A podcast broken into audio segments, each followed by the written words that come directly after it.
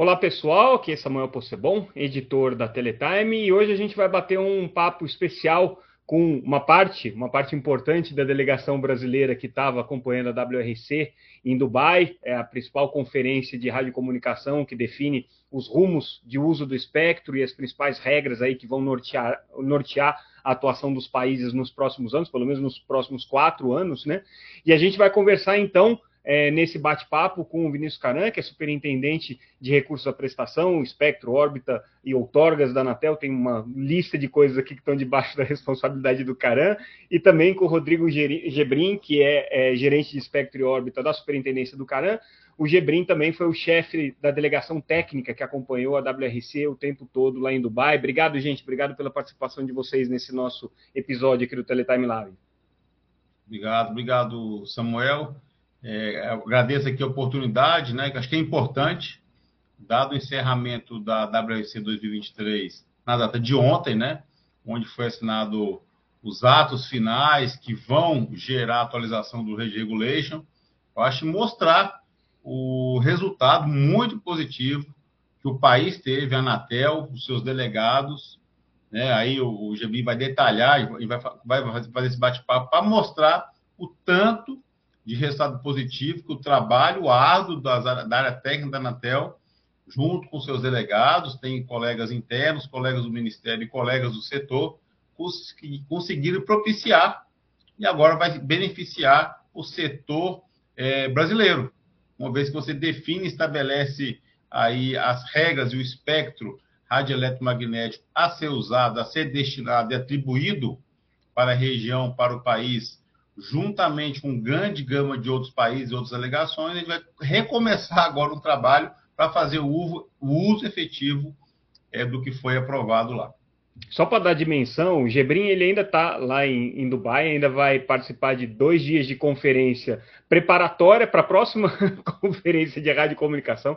É, as, as, pessoas às vezes não têm ideia do que, que significa essa, essa, essa é, conferência. Né? Elas perguntam, ah, é um evento internacional? Não, não é um evento internacional, é tipo a Copa do Mundo do Espectro que está acontecendo lá.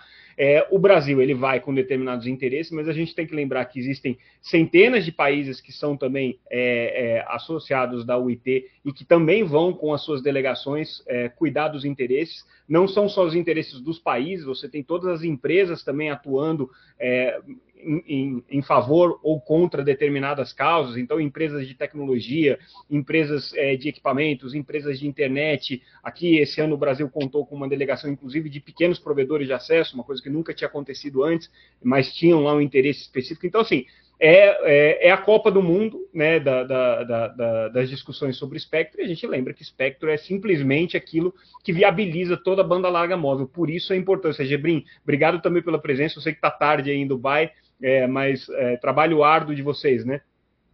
É isso aí, Samuel. Obrigado pelo convite, primeiramente. Obrigado também, Caran, aí, pela possibilidade de participação. É, e realmente é um trabalho muito árduo, né? Aqui o ciclo termina agora, mas também se inicia um novo ciclo aí para 2000, é, visando né, a conferência de 2027. Então, muitos itens já definidos né, do que a gente vai estudar.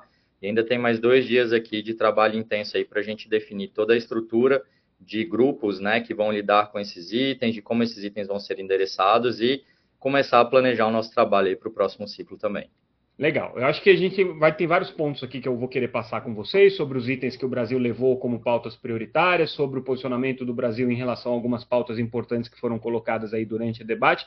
Vamos começar, obviamente, pela mais é, impactante, pela mais ruidosa, pela mais é, é, é surpreendente de alguma maneira, que foi a negociação com relação ao espectro é, de 6 GHz. O Brasil ele protagonizou uma, uma decisão que não estava, é, vamos dizer assim, esperada, né? não era uma coisa que estava é, prevista que fosse acontecer, mas no contexto da negociação é, acabou sendo colocada e, e, traz uma mudança importante, pelo menos de perspectiva, né? não tem uma mudança prática ainda, mas uma mudança de perspectiva sobre o que vai acontecer com o uso dessa faixa, especificamente é, na região 2, mas é, com, com, obviamente com repercussões aí globais. É, Gebrim, se você puder explicar um pouco qual foi é, a posição do Brasil e de que maneira que ficou a redação final, te agradeço. Não, bacana, Samuel. Basicamente, é, essa realmente foi uma decisão que nós tivemos que tomar e ajustar né, durante o ciclo aqui de trabalho. É, como foi dito previamente né, pelo presidente Baigorre na audiência pública que tivemos no Brasil, né, um pouco antes da conferência, o Brasil estava atento ao caminho que o mundo ia tomar, né, o que o mundo ia seguir com relação a essa questão do, da faixa de 6 GHz.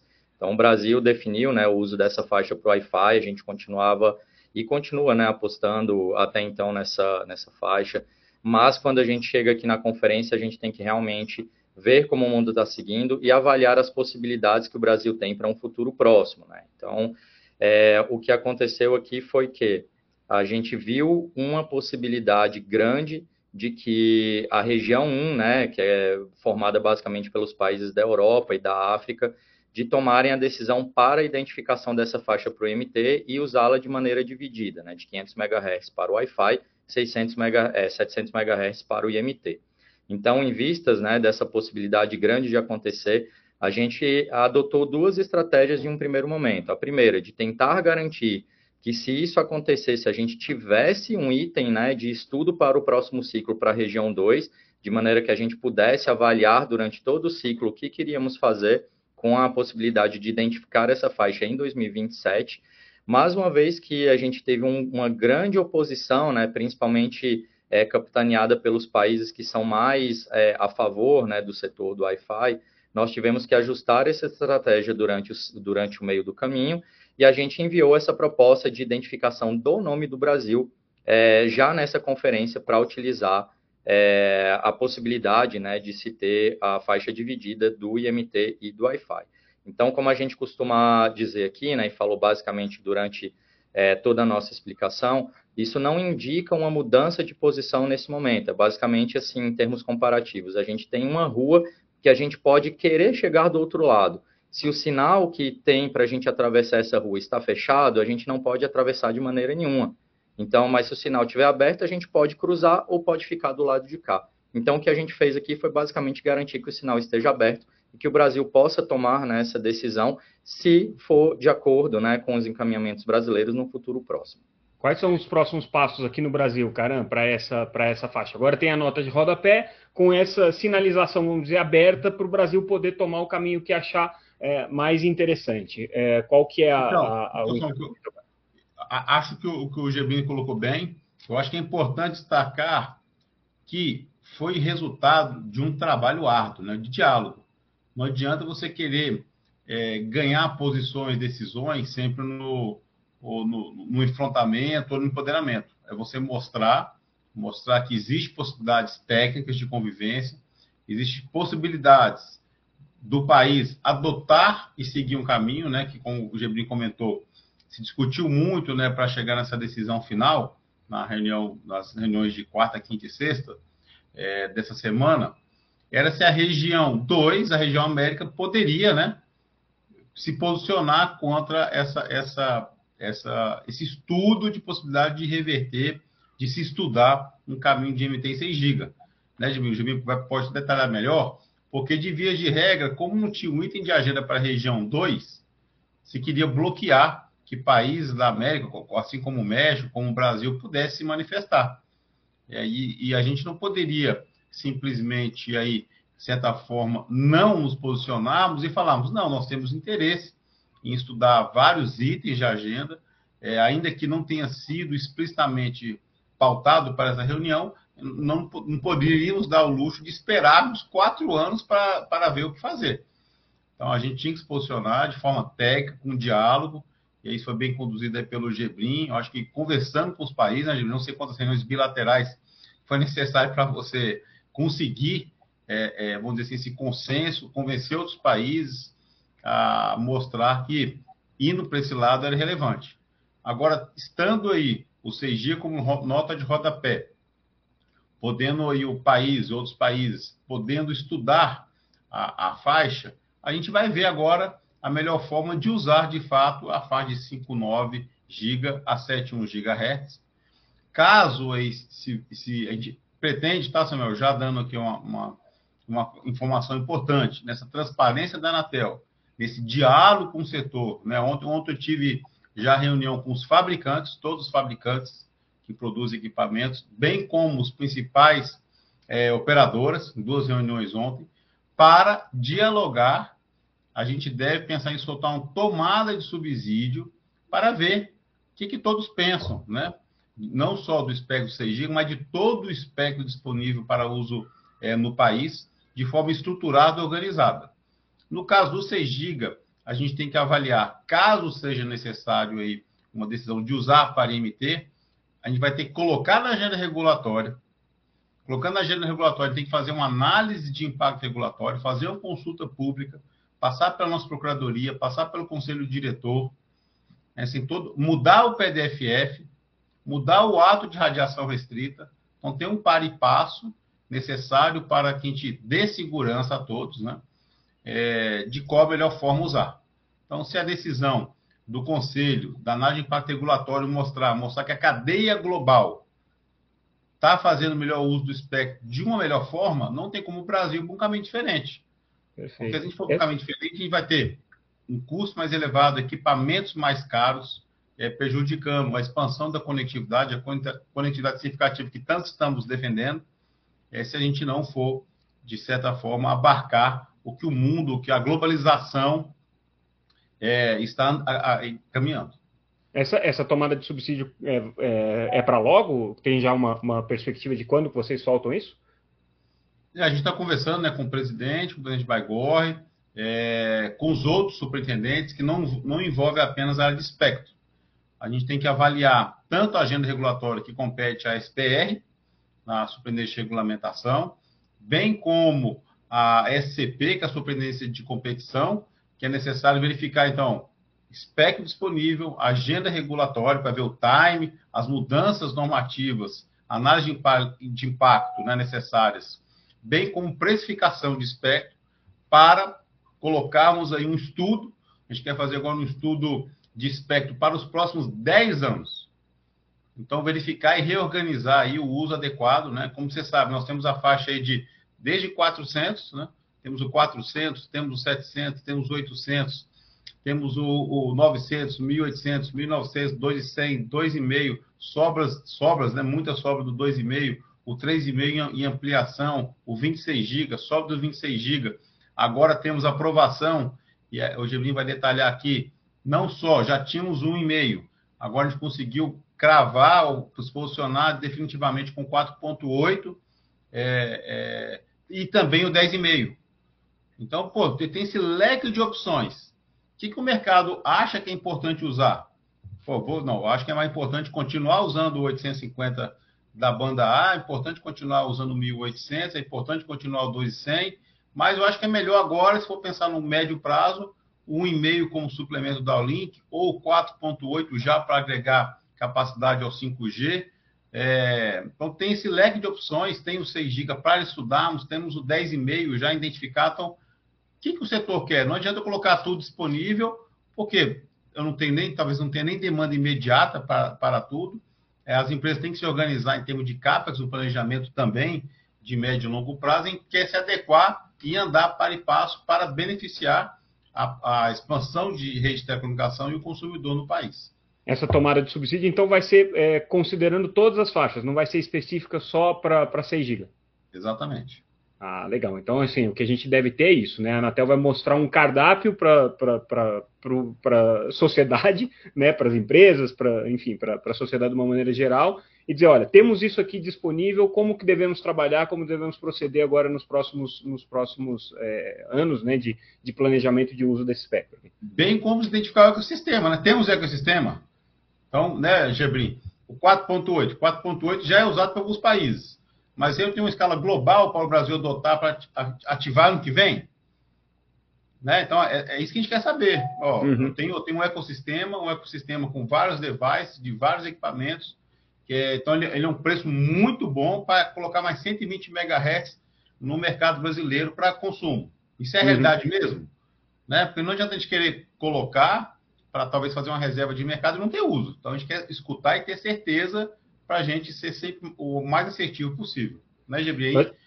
Pode complementar, Gebrim, fica à vontade. Pra gente, só para a gente fechar esse assunto dos 6 GB, Gebrim, conta um pouco como é que foi a reação, como é que foi a, a, a, a, surpresa ou, enfim, né, o impacto para o resto do mundo, para os outros países dessa posição brasileira? A gente teve apoio de outros países? Como é que foi? Não, bacana. E é importante ressaltar, Samuel, como o Karan falou, né, que para a gente do Brasil a gente precisa da economia de escala, né? Então a gente é um país é, em desenvolvimento, nossa indústria de telecomunicações ela realmente depende da economia de escala, então a gente tem que estar alinhado, independentemente do que aconteça com o mundo. Então, é, esse foi o nosso viés aqui, né, em relação a toda essa discussão dos 6 GHz. Então, num primeiro momento, é, como estratégia, né, parte da estratégia brasileira, como a gente viu essa necessidade, né, de ter pelo menos essa porta aberta aí para um futuro próximo, a gente tentou realmente emplacar o novo item de agenda para a região 2 como um todo, né, que a gente pudesse estudar, é, uma vez que os estudos, é, eles foram feitos, né, estudos globais, mas visando a identificação apenas na região 1, então, a nossa perspectiva era que a gente pudesse ter né, esse próximo ciclo para estudar mais um pouco e identificar daqui a quatro anos, se fosse necessária, a faixa para o IMT.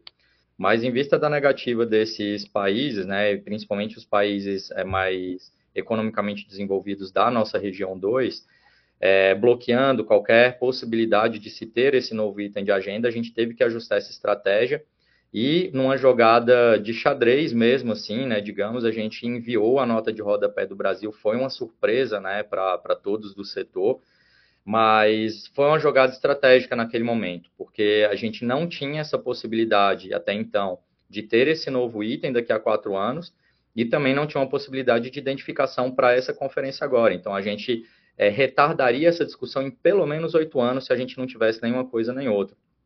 Então, a importância né, desse, desse movimento foi isso: a gente mantém é, a porta aberta para tomar uma decisão diferente. Então, a, a, gente trabalhou bastante em relação a isso. É, foi um item que é, os países, em um primeiro momento, se opuseram né, de uma maneira bem forte, é, falando que não estava no escopo da conferência. E a gente foi trabalhando né, com um a um, conversando, fazendo inúmeras reuniões bilaterais explicando as nossas motivações, né, de que a gente precisava ter num horizonte, né, próximo alguma possibilidade de solução e que até então a gente tinha os países da região 2 bloqueando o estudo para a região 2 e que era nosso direito, né, como país, como Brasil, da gente ter a possibilidade é, de avaliar um novo cenário no futuro próximo, caso fosse necessário. Então, depois de um trabalho bem intenso assim de, de negociações, a gente conseguiu apoio de muitos países da Europa, de muitos países da África, é, vários países da Ásia também e diversos países da própria região 2 das Américas, né? Então, no fim das contas, assim, a gente tentou até o final manter essa possibilidade aberta de um estudo para a próxima conferência, mas no fim das contas não foi aceito, continuou não sendo aceito e ficamos, né, Brasil e México, é, dentro dessa nota de rodapé já para identificação.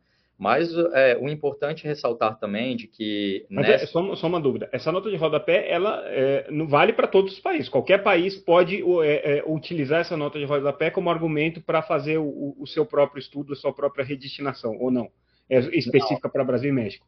Basicamente, ela é específica para Brasil e México. Então, assim, ah, nesse próximo dos quatro anos, apenas Brasil e México teriam essa possibilidade, né, de ficar é, aderente ao regulamento internacional e poder utilizar o IMT na faixa.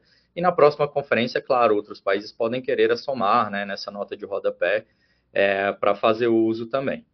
E Hoje, é acho, acho, que é bom complementar, né? É, Samuel, sua pergunta é muito pertinente, porque o país é soberano. Então, Gebim, me corrija se eu estiver errado. Então, é, é, por exemplo, a Argentina, ela não aderiu à nota de rodapé, não, não tem lá identificado para o uso. Mas se a Argentina, ano que vem, quiser usar, a soberana vai poder usar. Só que ela vai ter, ela, né? Só que quando eu não estou lá, eu crio um problema de harmonização, de coordenação. Ela não avisou, você cria um problema, uma insegurança do investidor. Você cria uma insegurança para o investidor quando o país tomou decisão e não foi lá explicitamente apresentado na, na, na UIT. Que é que isso, isso, é, às vezes é difícil as pessoas entenderem né, que é. a UIT, apesar de ser um organismo normatizador e, e, e padronizador e, e, harmonizador dos comportamentos dos países, não tem poder de enforcement. Né? Ninguém vai ser banido do planeta Terra porque infringiu um regulamento da UIT. Isso daí serve muito mais para nortear e para os países saberem o que cada um vai fazer do que né, é, como poder vinculante para qualquer tipo de decisão dos países. Claro que eles são soberanos para tomar a decisão que eles quiserem, cada país pode fazer o que quiser. Só vai ficar esquisito, né? Fala assim, pô, mas aquele país lá disse que ia fazer uma coisa na UIT e de repente fez outra coisa. É né? isso. É, pega mal nesse sentido, né? ou tem é algum tipo de punição, tem algum tipo de é, sanção mostra, que pode. Mostra, acho que mostra organização, mostra segurança técnica, né? Até um órgão técnico que administra o espectro, mostra segurança técnica, né? Eu acho que o país que faz esse movimento, que registra lá, estudou, dialogou, traz uma segurança para o mercado, para as empresas, para quem quer fabricar. Às vezes a pessoa resolve fabricar no Brasil. É um interesse nosso, é, do presidente Baigor, do Conselho, que o Brasil consiga, como o Gebri comentou, não só ficar importando, mas produzir mais equipamentos, reduzir o preço dos equipamentos, né? É, é, isso é importante. E, e estando lá, harmonizado, transparente o estudo técnico, o diálogo, traz a segurança é, que a gente está discutindo, né? Você chegar, chegar amanhã e tomar uma decisão ter, sem ter levado no IT, falar que o Brasil está estudando, caminhando para um lado, é ruim, de forma, de forma geral. Então, mostra segurança, respeito, né? respeito e transparência do país com o resto dos 186 países, né, Geprim, que não sei o total que foram nessa reunião, mas que são 186 que, que estavam aí. Isso é importante é, essa questão do alinhamento internacional, né? Não só assim, claro, cada país tem sua soberania para fazer o que quiser internamente no território, mas a gente está falando, quando a gente identifica um novo serviço né, na faixa, a gente está falando de proteger também os serviços incumbentes. Né? Então, especificamente nessa faixa dos 6 GHz, a gente tem satélite, a gente tem é, é, essa cobertura satelital que ela não é específica de cada país. Então, assim, cada país que utiliza né, essa faixa tem que seguir as regras para é, é, não, não interferir, né, não, não causar nenhum problema nesses serviços que são globais ou regionais muitas vezes. E além disso, a gente tem os serviços nos países vizinhos, então problemas em faixa de fronteira e tudo mais, isso tudo fica mais simples de ser resolvido é, quando a gente tem essa identificação clara do que a gente vai fazer. Né? Então, ato contínuo, essa questão de dar nota de rodapé do Brasil, Caso o Brasil tome essa decisão de utilizar realmente a faixa para o IMT, a gente vai ter que fazer acordos bilaterais com nossos países vizinhos para garantir também a proteção, a proteção dos serviços que eles têm nas faixas, né? Serviço fixo é, ou outros serviços móveis também, para que a gente não cause interferência. Então, esses acordos são necessários. Então, esse regulamento internacional é muito importante nesse sentido, para a gente proteger os serviços incumbentes como um todo, né, visando a, essa proteção, e também é manter um alinhamento com os países vizinhos, né, de forma que a gente não, não venha infringir né, nenhuma, nenhuma questão internacional. E é importante, assim, só, só como último ponto em relação a essa faixa dos 6 GHz, né, de que a gente teve essa estratégia, mas a gente atuou bastante para garantir, né, de que dentro da própria resolução dos 6 GHz a gente tivesse a identificação, né, de que o Wi-Fi é importante na faixa. Então, numa, na mesma nota de rodapé que está identificando a faixa para o IMT, tem um texto lá que reconhece né, o Wireless Access Systems como um serviço que também é utilizado na faixa. Então, essa foi a primeira vez que a gente tem, é, numa nota de rodapé, o reconhecimento de um serviço não licenciado como um possível serviço de uso na faixa. Então, isso dá uma garantia para o setor do Wi-Fi, isso dá uma robustez, e aliado a isso, a gente conseguiu emplacar também num texto da resolução de que nesse próximo ciclo a, o setor de radiocomunicações da UIT vai estudar formas né, de uso compartilhado entre o Wi-Fi e o IMT na faixa. Então, isso é muito importante para que a gente ganhe escala e que a gente avalie realmente essas possibilidades. Se a gente tem a possibilidade, por exemplo, de usar uma maior parte da frequência do Wi-Fi indoor concomitantemente com o IMT, se a gente tem uma possibilidade de utilizar canalização diferente. Então, tudo isso é, vai ser debatido nesse próximo ciclo, né, e foi fruto de um esforço que a gente fez para que isso ficasse nas resoluções do IMT relativas à faixa dos 6 GHz também. Foi ótimo você ter colocado esse ponto, eu ia, eu ia te interromper, mas foi perfeito isso que você colocou, porque está em linha com o que eu ia é, perguntar para vocês. O Brasil é, já tem uma destinação para o 6 GB, já tem um processo iniciado de licenciamento de equipamentos, homologação de equipamentos, empresas que já estão começando a explorar essa, essa, essa faixa de espectro é, da forma é, não, não, não licenciada, né? É, é, Radiação é, restrita. Para radiação restrita, exatamente, e tem uma discussão sobre o uso outdoor, inclusive, dessa faixa, né? Muda alguma coisa, Caran, agora, ou a vida que segue e as empresas podem continuar homologando equipamentos como sempre homologaram, eventualmente, se quiserem usar outdoor, a hora que a Anatel, a Anatel vai é, liberar para uso outdoor essa, essa faixa, como é, que, como é que vocês pensam em conduzir a partir de agora? Bom, bem, nós, nós temos aí é, alguns equipamentos já certificados, é, usados em algumas empresas né, na, na indoor. A gente está avaliando e vamos testar. E já agora já tem estudos, né? Formalmente aí, é, vários países reconhecendo o 6 GB para IMT. Vários estudos já começaram a ser encomendados para ver essas convivências. Então, o Brasil tem equipamentos e, que usa todo 1.2 GHz no 6 GB. As portadoras né, são de 160 MHz. Então, assim, é importante dar essa segurança ao Wi-Fi 6E e esse serviço tão relevante para a população, que é não só a conectividade é, que você tem em áreas, em, área, em, áreas que não são cobertas com mobilidade, com, com, com SMP, mas também o offload, que a gente sabe que é relevante para todo consumidor, quando você chega em casa, quando você está na rua, está na área pública, faz o escoamento do tráfego é, no Wi-Fi, né? A gente já evoluiu para o Wi-Fi 6 e agora o Wi-Fi 6 é. A gente não tem, não temos ainda empresas que trocaram seus dispositivos é, para o Wi-Fi 6E, ainda que seja indoor. Mas tem algumas empresas já usando. O equipamento ainda está muito caro. Né? A expectativa é que se tivesse um uso massivo já, não só Enterprise, que o preço desse roteador já tivesse aí. Hoje a gente consegue comprar um roteador é, de Wi-Fi é, certificado pela Anatel por preços de até 200 reais, até menos né, para ter um, um, um, access point é, para escoar o seu tráfego offload ou não, outras aplicações. E o Wi-Fi 6E está é, tá um preço ainda muito alto, acima de, de dois mil reais. Então, isso, isso, isso, é muito ruim. E as empresas não fizeram o movimento de trocar o seu modem, o modem dos seus próprios usuários, banda larga fixa, para o Wi-Fi 6, porque ainda está muito caro.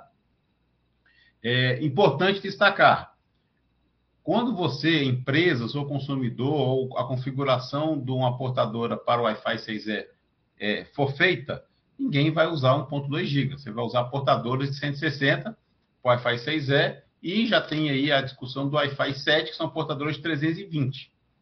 Então, ainda, ainda é possível, sim, ter o IMT e o Wi-Fi 6E usando e tendo a convivência. Ele não tem, ninguém, não tem nenhum, nenhum serviço, nenhum, nenhum equipamento que já esteja utilizando é, em, em, em, plena escala os 1.200 é, não, é, MHz. Não, não, tem. Então, assim, as próprias empresas que fabricam, quando se faz o uso é, no seu parque fabril ou para, ou para os seus funcionários, está usando portadora de 160. Uhum. Eu não vou usar sete portadores de 160. Vai mudar é, alguma coisa na homologação dos equipamentos, ou cara, assim, vocês vão segurar um pouco o equipamento ou pedir algum tipo de garantia? Olha, o equipamento tem que, tem que prever o uso de, de portadoras menores, enfim, tem, tem alguma questão que muda nesse sentido ou não? A, a, segurança que a gente pode afirmar hoje é quando você coloca, gente já fez alguns testes desses, né?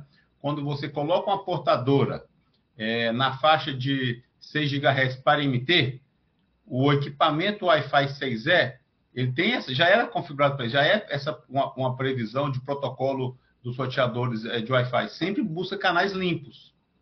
É né, o melhor canal. Então, se você hoje pegar um equipamento desse de Wi-Fi 6E, que está configurado para varrer desde o 5.9 ao 7.1, aí vão, ele, ele, busca sempre o canal mais limpo. Então, se tiver, se eu subir uma portadora de MT é, acima de, de 6.4, o equipamento e o, o Wi-Fi 6E tentar alocar, ele vai ver que tem algum outro canal sendo utilizado e vai realocar um canal de banda superior, né, na, ali de 5.9 a 6.4. Tá? Então, isso já faz parte do protocolo, então o equipamento que está no mercado teria essa possibilidade de configurar e pegar um canal mais baixo. Por então, quê? Vida, vida que segue nas vida que segue nas homologações, não vai ter nenhuma mudança nesse mas, sentido. É, porque o, o, equipamento tem essa inteligência de pegar subcanais, e são canais de é, que variam de portadoras né, de, é, de 20, 40, 80, 160, né? Tem esses múltiplos. Não necessariamente eu tenho que usar 160. Não, não necessariamente eu tenho que usar 320.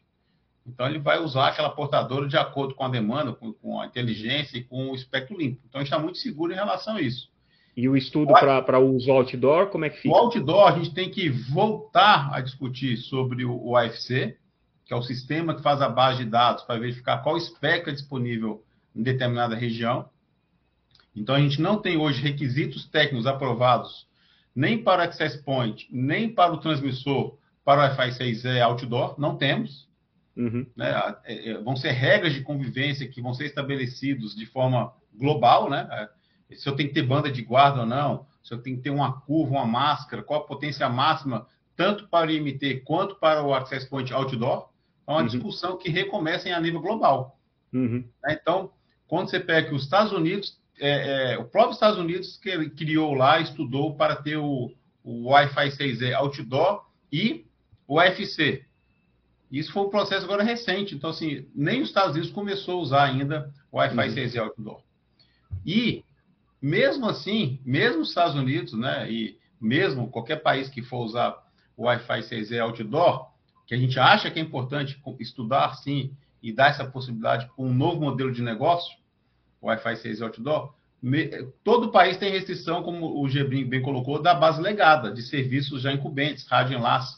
Então, se você pegar, você tem 1.2 GHz, mas ninguém vai usar 1.2 GHz para outdoor. Ninguém, nenhum país. O próprio Estados Unidos, se não me engano, o máximo é 600, 700 para outdoor. E aqui não seria diferente. É, é, então, às vezes tem um discurso de que não, o país foi contra o Wi-Fi 6 e outdoor, não vai ter, não. Pelo contrário, a gente tá, vai seguir para e passo estudando, vendo que o uso do UFC é, é, para determinadas regiões é importante, principalmente em áreas urbanas, para ter essa convivência e alocar canais de 160 ou 320, é, que eu não precisaria mais do que isso, né? Uhum. Quem, vai, quem, vai, querer colocar três portadores 320 na mesma, na mesma domicílio, na mesma empresa?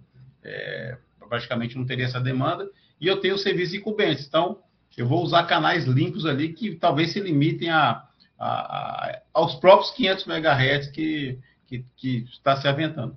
Perfeito. Vamos avançar agora para as outras faixas. Eu sei que o, o assunto 6 GHz ainda vai render muito, muito pano para manga aqui. A gente vai ter notícia que não vai acabar mais em 2024 sobre isso. Mas é, teve muitas outras decisões importantes. Acho que né, o, as posições do Brasil prevaleceram na maior parte dos casos, se não em todos, aí vocês me corrijam. Então vamos lá, ponto a ponto. Tinha uma questão é, que estava também prevista com relação à faixa é, de 3.3, 3.4, 3.6, 3.8, né? Países que estavam apoiando aí o uso dessa faixa. No final das contas, como é que ficou hoje, bem?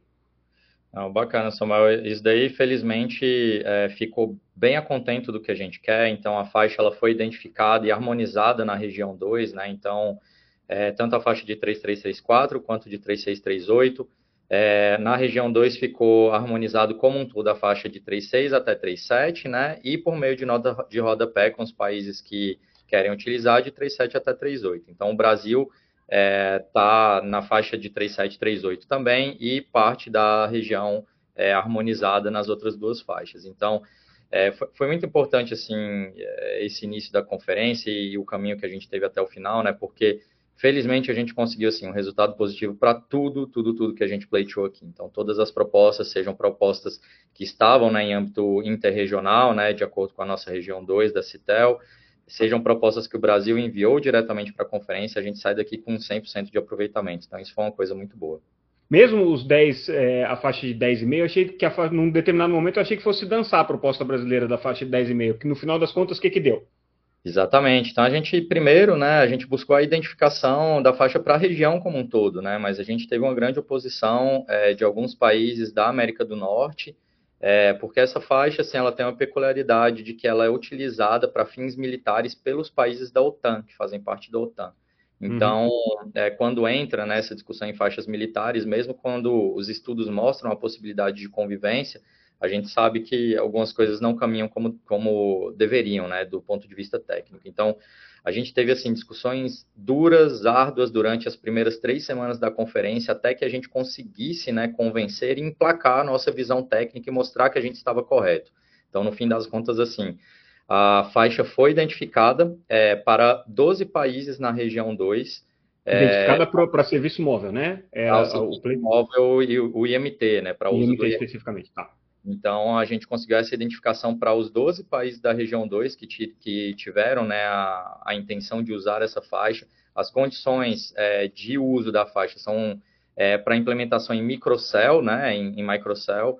Então, é uma condição um pouco mais restrita, mas é uma faixa que a gente sempre previu para uso complementar do 5G. Então, para utilização em grandes centros urbanos, em capitais, regiões metropolitanas, para escoar o tráfego do 5G quando fosse necessário. Então, a gente sabe que ainda vai demorar um pouquinho agora para a faixa se desenvolver, tendo em vista que ela não é, obteve uma harmonização regional, né, mas foi um grande passo que a gente conseguiu e mostrou né, que essa faixa o Brasil estudou bastante durante o ciclo e a gente conseguiu provar que tecnicamente a gente estava correto e que era possível utilizar a faixa, mesmo com grandes potências aí não querendo utilizá-la. Poxa, isso aí entrou na, na mesa de negociação do, dessa nota de rodapé ou não? Porque era uma das estratégias no começo, quando botou a nota de rodapé, foi bom, então vamos botar um bode na sala aqui para ver se a gente consegue negociar a faixa de 10 mil. No final das contas, vocês conseguiram as duas coisas. Então, vocês conseguiram 10 mil e a nota de rodapé. É, exatamente. No fim das contas, a gente conseguiu as duas coisas, né? E o importante é que, assim, se a gente tivesse, por exemplo, a questão do, do 10 GHz como um ganho de escala é, regional, talvez as discussões poderiam ter sido um pouco diferentes, né? Mas uma vez que a gente não teve, e mais uma vez, né, ressaltando que o Brasil depende da economia de escala, então essa faixa do 10 GHz é uma faixa que ela vai virar realidade num futuro aí, talvez daqui a 5, 6 anos, 8 anos, né? A gente não sabe, vai depender um pouco aí da indústria, de como ela vai se desenvolver em relação como a que essa. Ela tá em, como que ela está em outras regiões? Como é que ela está é, destinada aí para outras regiões? Ela, ela é atribuída ao móvel em algumas regiões, mas ela realmente não tem a identificação para o IMT. Então, a gente viu aqui nessa conferência uma proposta da RCC, né, que é o grupo regional capitaneado pela, pela Rússia, é, de utilização também dessa faixa para a próxima conferência, uma tentativa né, de estudo, de expansão dessa faixa para a região como um todo, mas os países europeus, né, que também fazem parte aí, é, da OTAN, acabaram não querendo que essa faixa fosse para frente. Então, pelo menos assim, no próximo ciclo de quatro anos, a gente não vai ter nenhum outro país com a possibilidade de identificação dessa faixa. Então, é, na minha visão aqui, eu acredito que é uma faixa que ela vai ter um, uma possibilidade muito boa para um futuro próximo, mas não para um futuro tão próximo quanto a gente gostaria. Entra como aquela reserva técnica, né, cara? É, não, é, é importante, né? É, é, a gente, quando a gente faz um projeto de uma rede móvel, a gente sempre trabalha com um leque de frequências, as frequências baixas, né, abaixo de 1, de 1 a 3, acima, acima de 3, sempre naquela negócio de ter cobertura, ter ali capacidade de tecnologia e ter adensamento e escoamento de tráfego. Então, não poderíamos, né, é, é, uma vez visto que o Brasil tem aí uma certa, vamos dizer, a, a disponibilidade, né, forma, o espectro limpo, 500 MHz nessa, em 10,5, é, se é possível eu fazer um uso para adensamento, escoamento de tráfego com células, ainda que seja em luminárias, no ambiente indoor, né, com femtocélulas, picocélulas, né, microcélulas, é, que beneficiem né, e possa ser convertido sem causar qualquer problema aos outros serviços legados ou até mesmo aplicações militares, não são usados aqui, mas outros países é, possam vir fazer uso que não tem interferência, por que não uhum. permitir o uso? Né? Então, acho que foi um, também, mais uma vez, um diálogo técnico para provar que é possível ter esse espectro, se necessário, para fazer e dar maior capacidade para as tecnologias IMT a médio ou longo prazo. E a, a faixa de. É, aquele comecinho da faixa de 7 ficou para IMT, tá? essa era mais ou menos é, dada como certa, né? De que ia ser aprovada. Ficou? É, 7, 7 qualquer era 7, mesmo, né? 7.025 a 7.125. Ela ficou harmonizada para as regiões 2, é, desculpa, para as regiões 1 e 3, né? Para o IMT, mas a região 2 tinha uma proposta de no change da Citel. Então, hum. na região 2, ela não vai ser utilizada também, né, pra, pela maioria dos países. É, para nós do Brasil e do México, estamos na nota de rodapé, ficou a faixa completa, né, de 6.425 até 7.125 para o. Ah, a nota de rodapé pega, pega esse, esse comecinho aí da 7 também. Tá pega bom. também. Tá bom. É, vamos falar um pouquinho de satélite. Satélite um monte de coisa também prevista, desde questão de é, sustentabilidade espacial, até faixa de espectro, até proteção é, das, da, da, das é, redes é, GEL. É, vamos começar aqui pela faixa de 12,75 a 13,25, que também era uma das questões que estavam colocadas. Como é que ficou para essa faixa aqui? Bacana, e, e, e, assim, a gente teve inúmeros ganhos, assim, se foi uma conferência que teve grandes ganhos para o setor móvel, ela foi absurdamente boa para o setor satelital. Então, a gente conseguiu endereçar várias é, das propostas, né, de uma maneira muito boa para o mundo como um todo. Então, essa faixa especificamente, né, de 12,75 a 13,25, é, para uso das ESINs, né, que são as estações é, em movimento, basicamente é, as ESINs elas são a possibilidade que se tem de utilizar a internet nos aviões e nos navios e em movimento. Então a gente tinha dois itens de agenda para duas faixas diferentes e a gente conseguiu que os dois itens de agenda fossem adiantes. Então, num futuro próximo, né, as operadoras de satélite vão poder implementar né, essas ESINs e a gente vai ter ainda mais qualidade na conexão quando estivermos em movimento, seja no avião, seja no navio, seja num, num ônibus ou, ou, coisas como isso. Então, foi um, importante ganho para o setor satelital também. Na, na parte de, de, sustentabilidade, de lixo espacial, isso aqui, teve alguma discussão específica sobre isso também ou não? Isso aí já estava já discutido nas, nas conferências anteriores, é, prévias, eu digo. Não, basicamente a gente é, começou esse trabalho, né, Samuel, lá na conferência dos plenipotenciários do ano passado. Então, o Brasil levou pela primeira vez para o IT uma discussão para falar sobre sustentabilidade espacial. Né? Então, é, visando o futuro, é, com uma preocupação grande aí com relação ao crescimento das grandes constelações. Então, a gente levou essa proposta lá para a reunião dos plenipotenciários e ficou é, na resolução que conseguimos lá de que um trabalho seria feito de estudo durante o próximo ano, né, e que culminaria na decisão agora é, na Radio Assembly, que foi a semana anterior, né, justamente à conferência. O Brasil encaminhou uma proposta, né, mais técnica dessa vez, visando endereçar alguns pontos de sustentabilidade espacial, e a gente também conseguiu êxito nessa proposta para que a UIT no próximo ciclo estude e desenvolva uma recomendação visando né, é, endereçar alguns pontos, alguns pontos relativos aos satélite, aos satélites de baixa órbita, uma vez que a gente só tinha recomendação para os satélites de baixa órbita. E dentre um desses pontos, o desenvolvimento de um guideline para melhores práticas de uso né, do, do satélite de baixa órbita pelos países do mundo como um todo. O, o Caran, a gente sabe que. Eu queria que você comentasse esse aspecto e, e já te provoco com relação a um ponto. A gente sabe que essa questão está é, tá sendo cada vez mais crítica para a Anatel pela quantidade de constelações que vocês estão tendo que aprovar. Vocês já aprovaram grandes constelações aí, como é o caso da Starlink, como é o caso da Kuiper é, e outras, né? Daqui a pouco elas estão, inclusive, com prazo de licenciamento mais curto, porque a Anatel, de maneira prudente, resolveu esperar para ver o que, que ia acontecer antes de liberar 40 mil, 50 mil satélites. Então, eu te, te pergunto para avaliar se as consequências disso aqui para o trabalho da Anatel e para o trabalho de, de, de acompanhamento desse mercado. Mas é, fica à vontade para comentar aí o que o Gebrin colocou. Não, isso aqui é, é, aqui, aqui é importante, de fato, dar um destaque para o Brasil. O Brasil acreditou, brigou na, na, na plenipotenciários na Romênia ano passado, né, e conseguimos um êxito. Acho que, gente, acho, que despertou o tema, de certa forma, para todos os outros países. Ninguém queria levar esse tema para a parte de radiocomunicação. Você está falando de uso do espectro, de milhares de satélites, múltiplas constelações como a gente, como que a gente deixa de fora do tema de radiocomunicação? Se tem espectro envolvido. Então, qual foi o nosso pleito ano passado? A gente conseguiu ganhar a aprovação aí na, na rede Assembly e agora os outros países também estão nos apoiando. Uma vez que você tem lá N possibilidades de satélites de geoestacionários, agora com potencial de conectividade dos de baixa órbita, eu preciso ter um mínimo de coordenação. Então, os países têm que ver qual vai ser o framework, qual vai ser o sistema, para falar, estou usando essas frequências, KA, KU, Q, V. Agora também, o, o vai poder falar, tem outras possibilidades agora que estão surgindo também com RIPS e RABs, né, que estão usando faixa frequência, né, é, e, e equipamentos de alta altitude. Então, a gente tem que ter uma coordenação para permitir o uso adequado sem ter interferência e permitir que essas faixas de frequência sejam usadas né, para ter uso eficiente. Quando eu colocar um transponder é, um, trans, um transceptor num satélite, que ele possa, de certa forma, ser é, é, é, iluminar não só o país, mas a Argentina, países vizinhos, a Europa, a África, de forma harmonizada e sem ter interferência.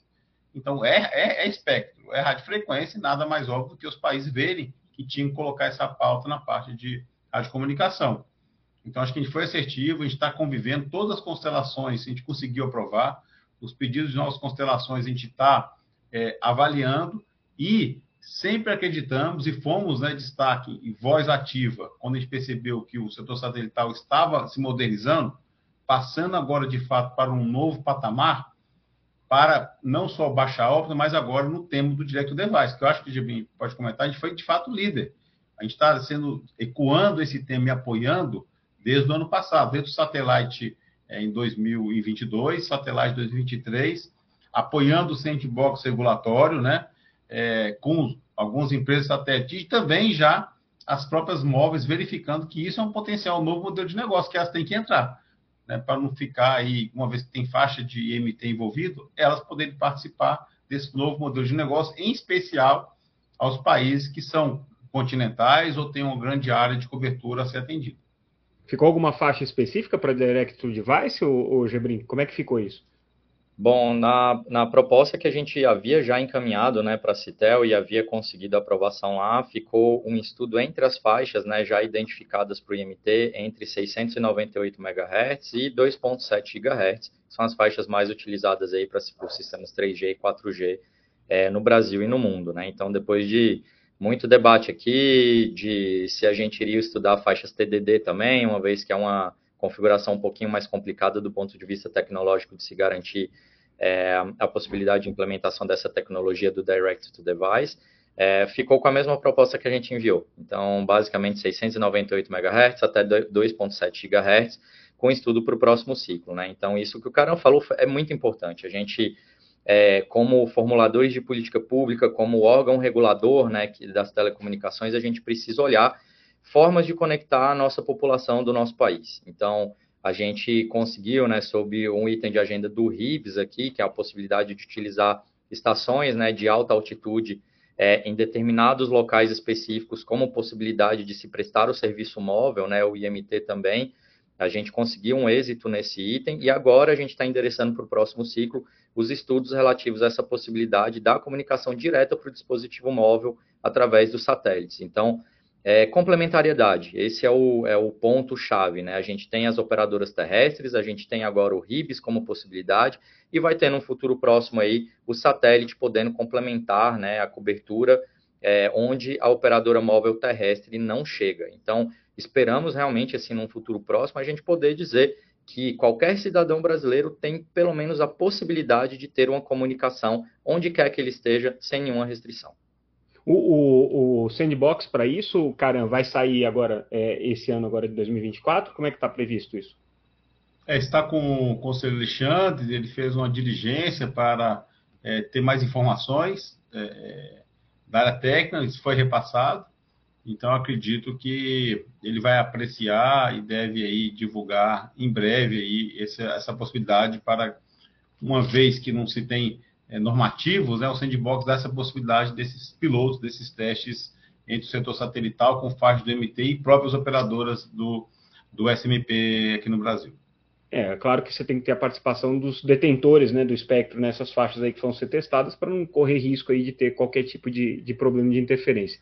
Um dos pontos importantes ali, Gebrin, que me parece que, é, não vou dizer que foi uma, uma, uma uma derrota do, do, do, dos, dos, americanos, porque eles estavam é, trabalhando muito nisso, mas assim, acho que foi mais um recado do resto do mundo, né, no sentido de, olha, vamos é, garantir proteção para os sistemas GEL que já estão estabelecidos, que é aquele item lá que pedia a, a, a alteração do regulamento de radiocomunicação é, para flexibilizar um pouco as regras de proteção para o sistema GEL. No final das contas, é, não mudou isso, né? É, qual que é foi a posição do Brasil e como é que você avalia essa decisão?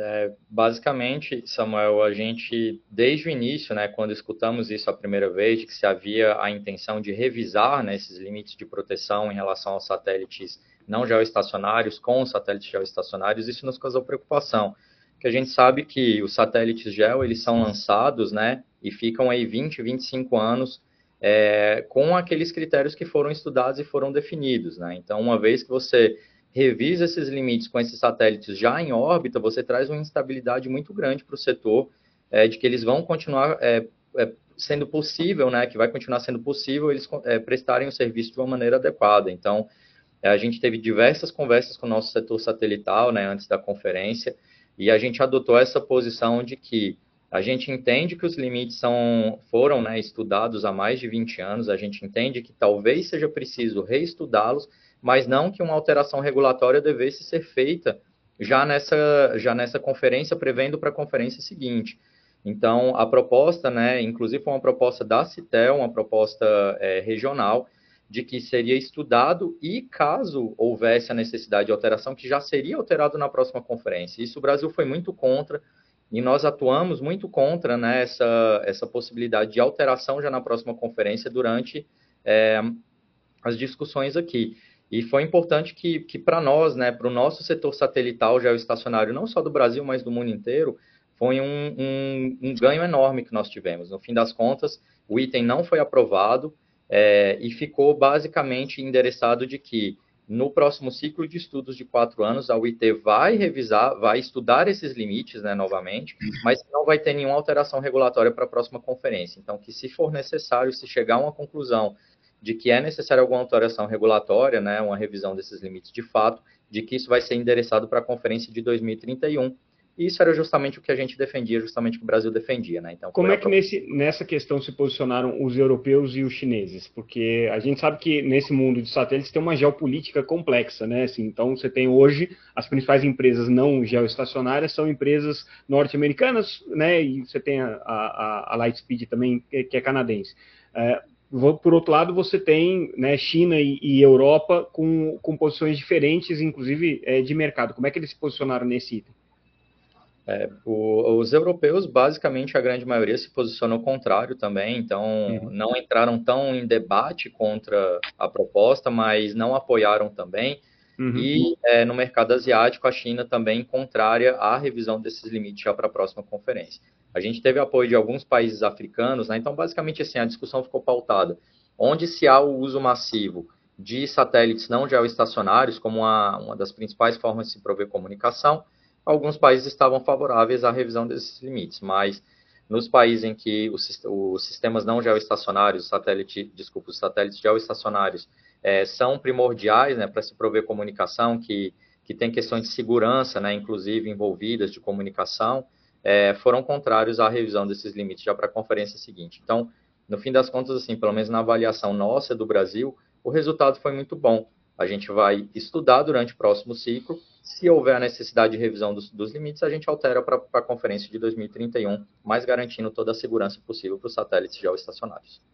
Até tendo já é, um pouco mais de é, convivência prática, né? Porque hoje você já tem uma quantidade grande de constelações aí não geoestacionárias operando, e se tiver problemas, elas vão começar a aparecer agora, né? Então aí você tem condições mais, mais concretas. É, faixa de 13 17.3, 17.7. Também tinha uma questão aqui que estava colocada. É, como, é que, como é que ficou essa faixa no final? Bom, essa faixa ela era para ser usada para a questão de intersatellite links, né? Então, basicamente, isso daí moderniza a comunicação é, de satélites e a velocidade de, é, de comunicação que a gente tem. Então, é, esse foi um dos itens assim que a gente debateu bastante. É, foi um dos, dos, itens que mais demorou a fechar na conferência, porque tinha uma discussão é, da região 3 se iria aceitar ou não né, o, os limites que a gente estava propondo e tudo mais. Mas no final das contas foi mais um item que a gente conseguiu lograr sucesso, que a gente chegou ao final da conferência com resultado positivo. E agora é mais uma possibilidade para o setor satelital, né? mais uma possibilidade de modernizar a forma de comunicação e garantir é, uma comunicação mais rápida, mais assertiva e, e, com mais confiabilidade relativa a esse ponto.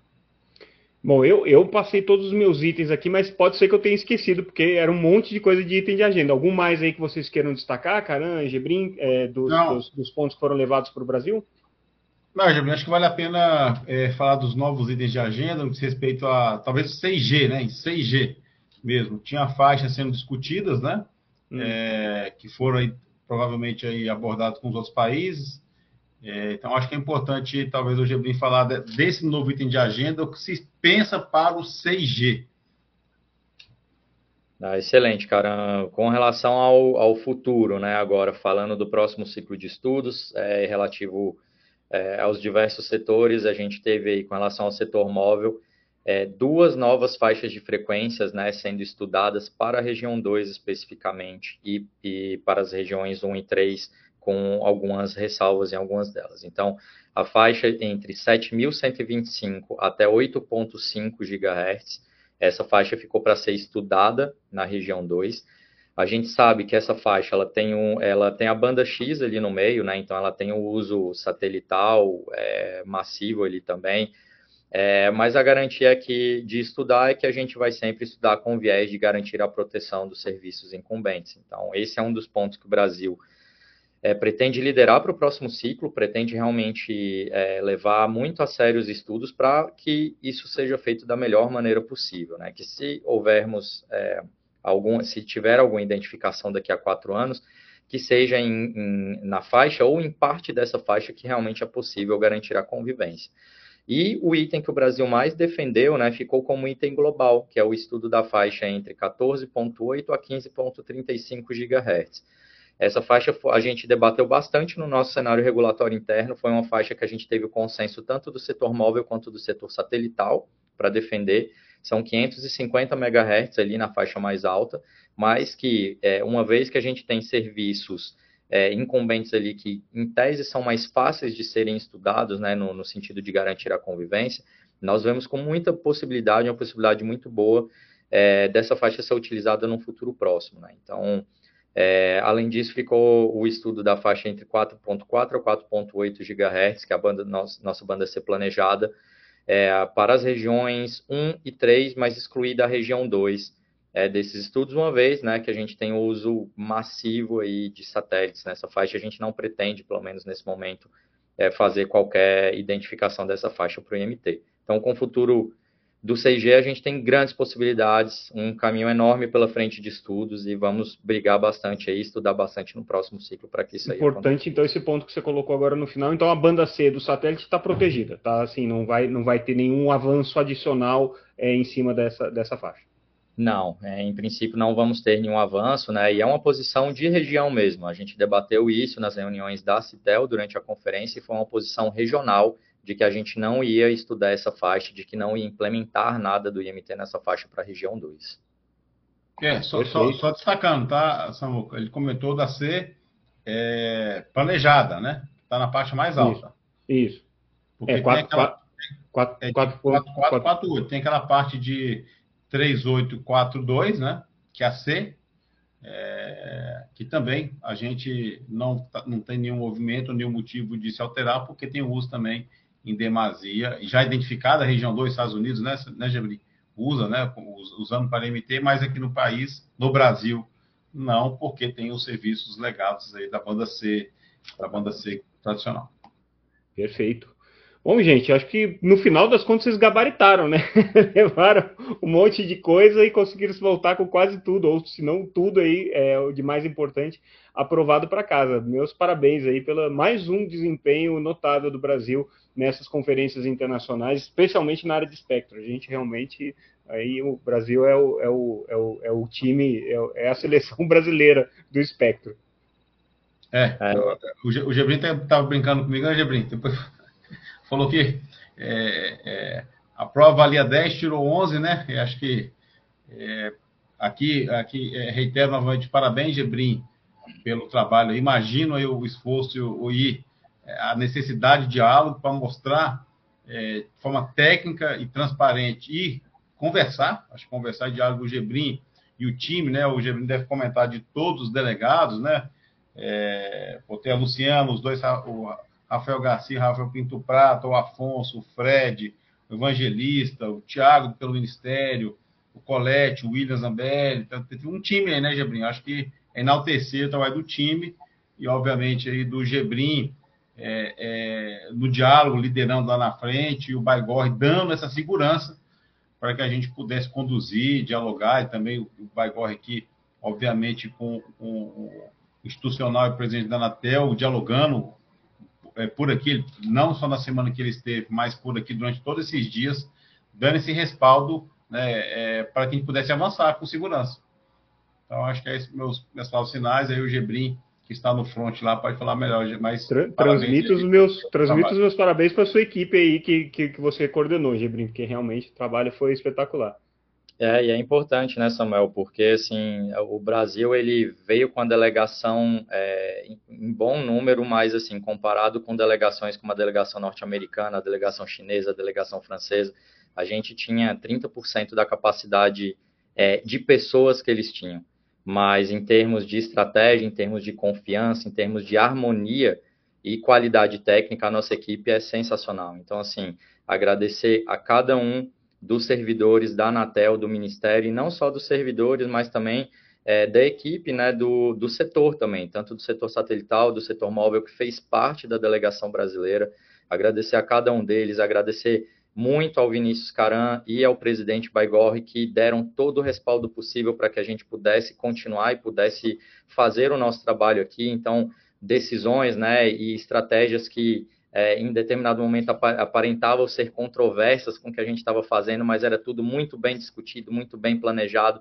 Então, sem esse respaldo que o Caran e o, e o presidente Baigorre nos deram, não seria possível fazer isso e eu não vou citar o nome da equipe aqui sob o risco de eu esquecer alguém, seria injusto, mas assim, a cada um da equipe da Anatel, do Ministério e do setor que estiveram aqui, meu muito obrigado. Muito obrigado pelo trabalho árduo de virando às vezes a madrugada, é, chegando 8 horas da manhã, ficando até 4 horas da manhã na conferência, né, dormindo pouquíssimo aí durante as últimas quatro semanas. Mas a gente chega ao final dessa conferência, assim, com o nome do Brasil sendo elevado como um dos principais, e se não o principal nome das Américas na discussão internacional. Então a gente chega aqui com equipe pequena comparado com outras equipes, mas de grande qualidade, de muito mais qualidade do que é, as outras. Então, meus parabéns a, a, todos, parabéns ao Brasil, e são resultados expressivos para a gente, para o setor de telecomunicações brasileiro. Maravilha. Agora vamos escolher os frutos aí desse trabalho que é, é, fazer com que o mercado de, de, banda larga móvel se expanda, o mercado de satélite se expanda, né, todos aqueles serviços que dependem de espectro tenham aí previsibilidade, tenham capacidade de expansão é, e tenham, né, sobretudo, né, é, é harmonia entre os diferentes países aí para poderem se desenvolver. Que acho que esse que é o, o, intuito aí dessa conferência, o intuito do trabalho de vocês. Obrigado, gente. Caramba, mais uma vez, obrigado. Gebrim, é, descansa um pouco no que for possível aí. Bom retorno para o Brasil. Valeu, Samuel. Obrigadão. Obrigado pela oportunidade. Parabéns, Gebrim aí. Bom retorno. Valeu. Valeu, gente. Obrigado. Obrigado. Tchau, tchau. Tchau, E com isso, a gente encerra mais um bate-papo, mais um episódio desse é, nosso Teletime Live, com uma conversa mais do que especial com os nossos representantes aqui que tiveram é, defendendo os interesses do Brasil, mas no final das contas, né, trabalhando para que o mundo chegasse a consensos melhores na questão do espectro. Agradeço mais uma vez a audiência de vocês e a gente volta em breve com mais um episódio especial. Obrigado, pessoal. Até mais. Bye.